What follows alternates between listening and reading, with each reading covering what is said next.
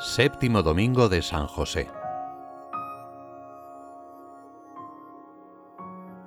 El evangelista San Lucas resume la infancia de Jesús diciendo que el niño iba creciendo y fortaleciéndose lleno de sabiduría, y la gracia de Dios estaba en él. Un poco después, sintetiza los años de adolescencia del Señor, señalando que Jesús crecía en sabiduría, en edad y en gracia delante de Dios y de los hombres sorprende que todo un Dios omnipotente haya querido experimentar el proceso normal de crecimiento humano. El Dios hombre vivió una vida muy similar a la de los demás habitantes de Nazaret.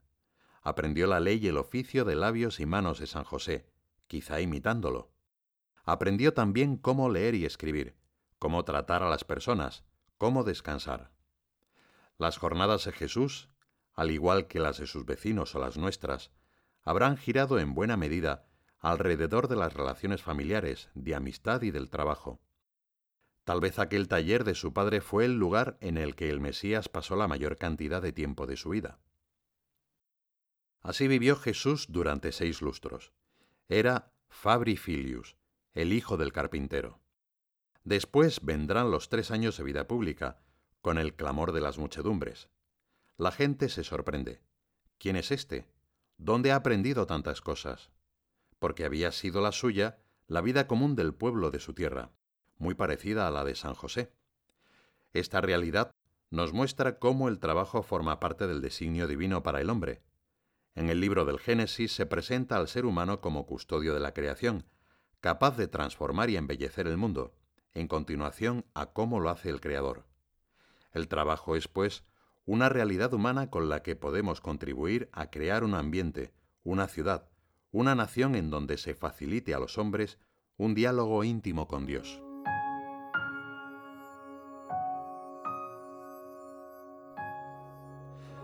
Para la gran mayoría de los hombres, ser santo supone santificar el propio trabajo, santificarse en su trabajo y santificar a los demás con el trabajo.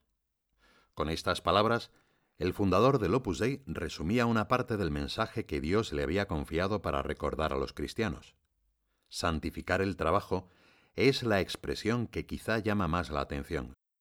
Por un lado, eso quiere decir hacerlo bien, con amor, cuidando los detalles, como cualquier persona honesta. Por otro, hacerlo sabiendo que en la materialidad de ese obrar podemos compartir el modo que tiene Dios de amar su creación, es decir, las personas y la realidad tangible en la que se desenvuelven.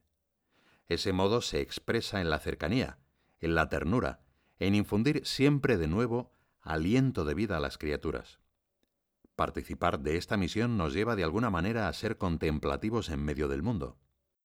Todas las obras de los hombres se hacen como en un altar, decía San José María, y cada uno de vosotros, en esa unión de almas contemplativas que es vuestra jornada, dice de algún modo su misa, que dura veinticuatro horas. Consecuencia lógica de este encuentro divino será hacerlo siempre para servir a los demás como hijos de Dios que son, y para hacer de nuestro mundo un mundo mejor. El trabajo es un elemento fundamental para la dignidad de una persona. El trabajo, por usar una imagen, nos unge de dignidad, nos colma de dignidad, nos hace semejantes a Dios que trabajó y trabaja, actúa siempre. Sin embargo, también aquí ha dejado su huella el pecado. Por ejemplo, cuando nuestro trabajo se vuelve un fin solo para alcanzar reconocimiento social o económico.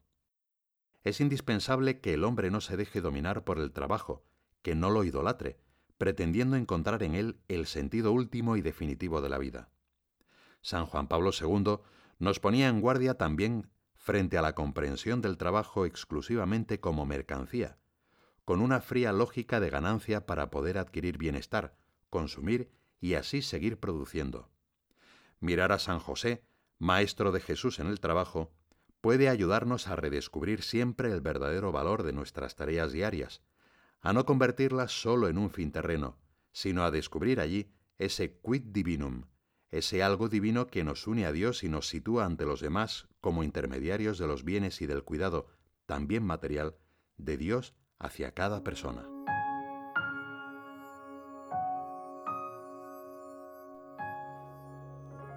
Suelo decir con frecuencia, son palabras de San José María, que en estos ratos de conversación con Jesús, que nos ve y nos escucha desde el sagrario, no podemos caer en una oración impersonal. Y comento que para meditar de modo que se instaure enseguida un diálogo con el Señor, no se precisa el ruido de palabras, hemos de salir del anonimato, ponernos en su presencia tal como somos. Pues ahora añado que también el trabajo tuyo debe ser oración personal, ha de convertirse en una gran conversación con nuestro Padre del Cielo. Si buscas la santificación en y a través de tu actividad profesional, necesariamente tendrás que esforzarte en que se convierta en una oración sin anonimato. Hacer que cada hora de nuestro trabajo sea una hora de oración no es necesariamente cuestión de añadir plegarias vocales o recordatorios piadosos durante nuestro ejercicio profesional. Orar con nuestro trabajo es, además de alimentarlo con una vida interior cultivada en otros momentos, ser conscientes de que en cierto sentido somos las manos y los oídos del Señor, que a través de una determinada tarea material o intelectual, escuchan, atienden, cuidan de las personas y de la creación que se nos ha confiado. De hecho, en una ocasión, preguntaban a San José María, Soy cirujano y tengo diez hijos. Hace quince años que el espíritu de la obra es mi guía y mi fuerza, pero hay días que el deber profesional me roba el tiempo para todo. ¿Qué puedo hacer para seguir santificándome y dirigir la casa como Dios quiere?